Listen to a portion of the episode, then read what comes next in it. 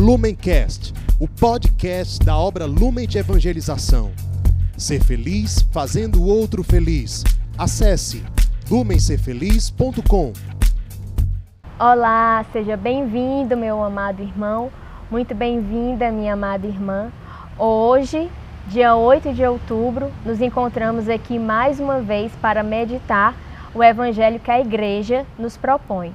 Então, pegue a sua Bíblia e venha comigo. Estamos reunidos em nome de Deus que é Pai, Filho e Espírito Santo. Amém.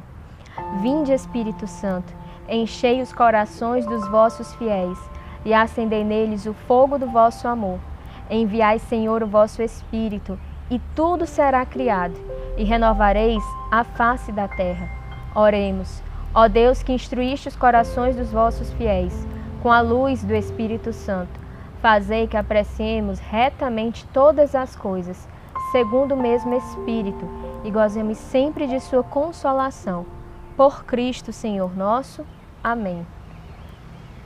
Em seguida, ele continuou: Se alguém de vós tiver um amigo e for procurá-lo à meia-noite e lhe disser: Amigo, empresta-me três pães, pois um amigo meu acaba de chegar à minha casa de uma viagem e não tenho nada para lhe oferecer. E se ele responder lá de dentro: Não me incomodes, a porta já está fechada, meus filhos e eu estamos deitados. Não posso levantar-me para te dar os pães. Eu vos digo: no caso de não se levantar para lhe dar os pães por ser seu amigo, certamente por causa da sua importunação, se levantará e lhe dará quantos pães necessitar. E eu vos digo: pedi e dar-se-vos-á, buscai e achareis, batei e abre-se-vos-á. Pois todo aquele que pede, recebe, aquele que procura, acha, e ao que bater, se lhe abrirá. Se um filho pedir um pão, qual pai entre vós que lhe dará uma pedra? Se ele pedir um peixe, acaso lhe dará uma serpente? Ou, se lhe pedir um ovo, dar-lhe-á porventura um escorpião? Se vós, pois, sendo maus, sabeis dar boas coisas a vossos filhos, quanto mais vosso Pai Celestial dará o Espírito Santo aos que lhe o pedirem. Estas são para nós palavras de salvação. Então, o evangelho de hoje, ele traz como grande tema a oração. Jesus ensinou o Pai Nosso aos seus discípulos eles que se aproximaram do Senhor, do Mestre, pediram: Mestre, ensina-nos a orar. Jesus ensinou e ele continua a sua catequese sobre a oração. E aqui Jesus está ressaltando a importância da perseverança, a importância de você pedir e perseverar no seu pedido. Confesso para vocês que a primeira vez que eu li esse, esse evangelho na minha caminhada, eu discordei dele. Eu parei assim, mas vamos lá. Cristo disse: E eu vos digo: pedi e dar-se-vos-á, buscai e achareis, batei e abre-se-vos-á, pois todo aquele que pede recebe. E eu ficava, mas não é bem assim. Eu já pedi várias e várias coisas e Deus não me deu o que eu pedi. E depois, amadurecendo a minha caminhada, eu entendi, eu entendi que na verdade Deus, ele não vai responder a minha oração exatamente do jeito que eu pedi. Às vezes sim, mas na maioria das vezes não. São Tiago fala na sua carta, no capítulo 4, versículo 3, que pedis e não recebeis, porque pedis mal, com o fim de satisfazerdes as vossas paixões. Pedis e não recebeis, porque pedis mal, com o fim de satisfazerdes as vossas paixões. Então, quantas vezes nós nos aproximamos do Senhor para pedir algo de uma maneira que aquilo que a gente pedia, na verdade, na verdade, iria nos prejudicar? Como São Tiago fala, nós não sabemos o que pedir. Muitas vezes nós pedimos algo a Deus movidos pela nossa paixão, pelos nossos interesses.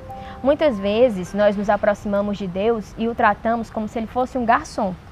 Sabe quando a gente está no restaurante, pede um prato e aí se o garçom não trouxer o prato do jeito que a gente pediu, nós devolvemos o prato, nós chamamos o gerente, nós reclamamos, falamos que não vamos mais voltar naquele estabelecimento.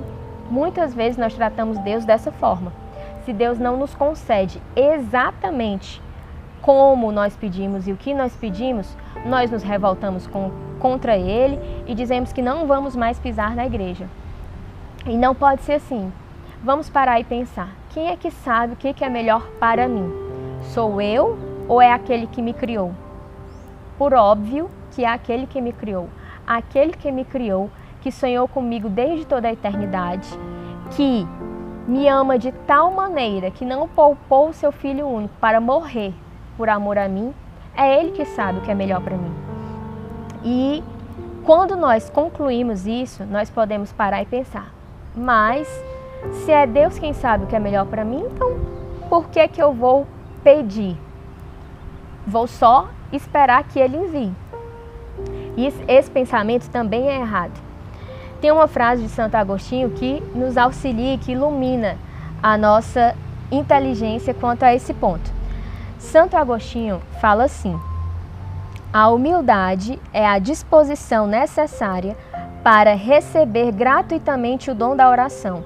O homem é um mendigo de Deus. O homem é um mendigo de Deus, nos ensina este santo doutor da igreja. Então, a, o primeiro requisito necessário para uma vida de oração sincera, uma vida de oração profunda, é a humildade. Nós temos que nos colocar não no papel de patrão de Deus, mas no papel de mendigo, de pedir, de pedir e deixar que Deus nos transforme através da oração. Quantas vezes, por exemplo, nós pedimos a Deus paciência e Ele manda situações que tiram a nossa paciência. Ali, naquelas situações, nós somos provados e crescemos em paciência. Então, Deus está concedendo o que nós pedimos. Né? Quantas vezes também nós pedimos até mesmo sermos mais humildes e Deus permite que nós vivamos situações humilhantes. Nestas situações humilhantes, nós iremos crescer em humildade. Então a nossa oração, ela está sendo ouvida. A verdade é que a nossa oração sempre é ouvida. Deus sempre ouve as nossas orações. Somos nós que muitas vezes não o ouvimos ou não o alcançamos, não o compreendemos e acabamos por desistir. Mas Deus sempre ouve a nossa oração e sempre concede aquilo que é salvação para nós. Às vezes é salvação para nós exatamente o que pedimos, às vezes não. Em tudo nós precisamos ser gratos e em tudo precisamos ser humildes e perseverantes na oração. Porque, veja bem, a oração, ela não vai mudar Deus, ela não vai mudar o coração de Deus. A oração, ela vai mudar o meu coração. É o meu coração que precisa de conversão. Então, nesse movimento, nesse trato de intimidade com Deus, é o meu coração que vai ser transformado. Eu não posso nunca dizer que não tenho tempo para oração, porque dizer isso seria o mesmo que dizer que eu não tenho tempo para Deus. E é, dizer, ainda que por um, um breve segundo, de que eu não tenho tempo para Deus, seria negar aquele que me criou no amor, por amor e para o amor. Então, em tudo, em tudo, em tudo, em tudo, eu preciso ter tempo para Ele. E a oração é esse tempo. Em alguns momentos nós tiramos um tempo maior. Nós nos fechamos no nosso quarto, rezamos. Outras vezes é uma oração mais rápida, é aquela elevação do coração para Deus. E existem várias formas de oração, existem várias formas de nós conversarmos com Deus. Através de uma música, através de um louvor, através da oração do Santo Terço. Quando eu peço por alguém, quando eu peço pelo meu pai, pela minha mãe, pelo meu filho, por um amigo, por um irmão de comunidade. Isso também é oração. Quando eu estou em adoração diante do Santíssimo, é oração. Então, nós não podemos encontrar desculpas, justificativas para fugir desse momento de intimidade e de encontro com Deus. Encontrar com Deus, que na verdade, na verdade, é encontrar quem nós somos. E nós não podemos fugir desse encontro. Porque se nós fizermos isso, nós estaremos fugindo de nós mesmos. Então, faça hoje um propósito concreto de oração. Reserve um tempo para a sua oração. Ler, meditar as Sagradas Escrituras também é oração, com toda certeza. Mas busque crescer. Seja generoso com Deus, porque com certeza Ele é muito mais generoso conosco. Então, peçamos à Virgem Maria que nos auxilie a sermos fiéis e perseverantes no nosso propósito de oração. Ave Maria, cheia de graça, o Senhor é convosco. Bendita sois vós entre as mulheres. Bendito é o fruto do vosso ventre, Jesus.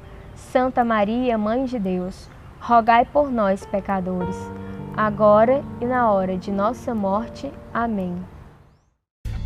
Lumencast, o podcast da obra Lumen de Evangelização.